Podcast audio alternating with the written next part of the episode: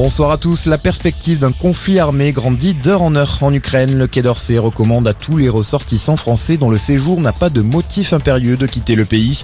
Berlin et Londres ont également appelé leurs ressortissants à faire de même alors que la tension est encore montée d'un cran aujourd'hui.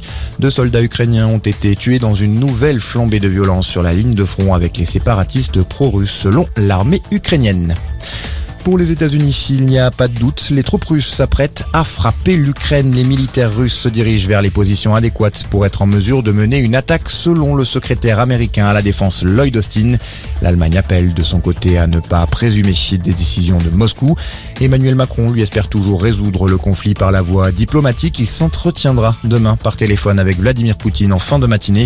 Une rencontre avec Vladimir Poutine, c'est ce que propose aussi le président ukrainien. Je ne sais pas ce que le président russe veut, mais voilà pourquoi je propose qu'on se rencontre, a déclaré Volodymyr Zelensky.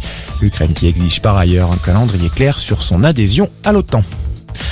Dans le reste de l'actualité, un nouvel appel à témoins lancé avec de nouvelles photos pour retrouver le policier soupçonné d'avoir tué sa femme à Paris. C'était fin janvier, la victime avait été retrouvée étranglée à son domicile dans le 19e arrondissement.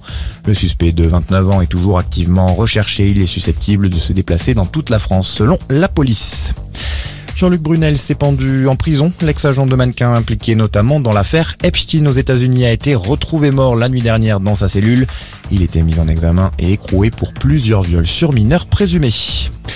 Et puis on termine avec un mot de sport du rugby. Le stade toulousain s'enfonce sixième défaite d'affilée cet après-midi pour les champions de France en top 14. Ils se sont inclinés 27 à 22 sur la pelouse de Pau. Suite de cette 18e journée, cet après-midi, quatre matchs sont en cours et ce soir, La Rochelle reçoit Clermont, ou d'envoi de la rencontre à 21h. Euh, voilà pour l'essentiel de l'info. Excellente soirée à tous.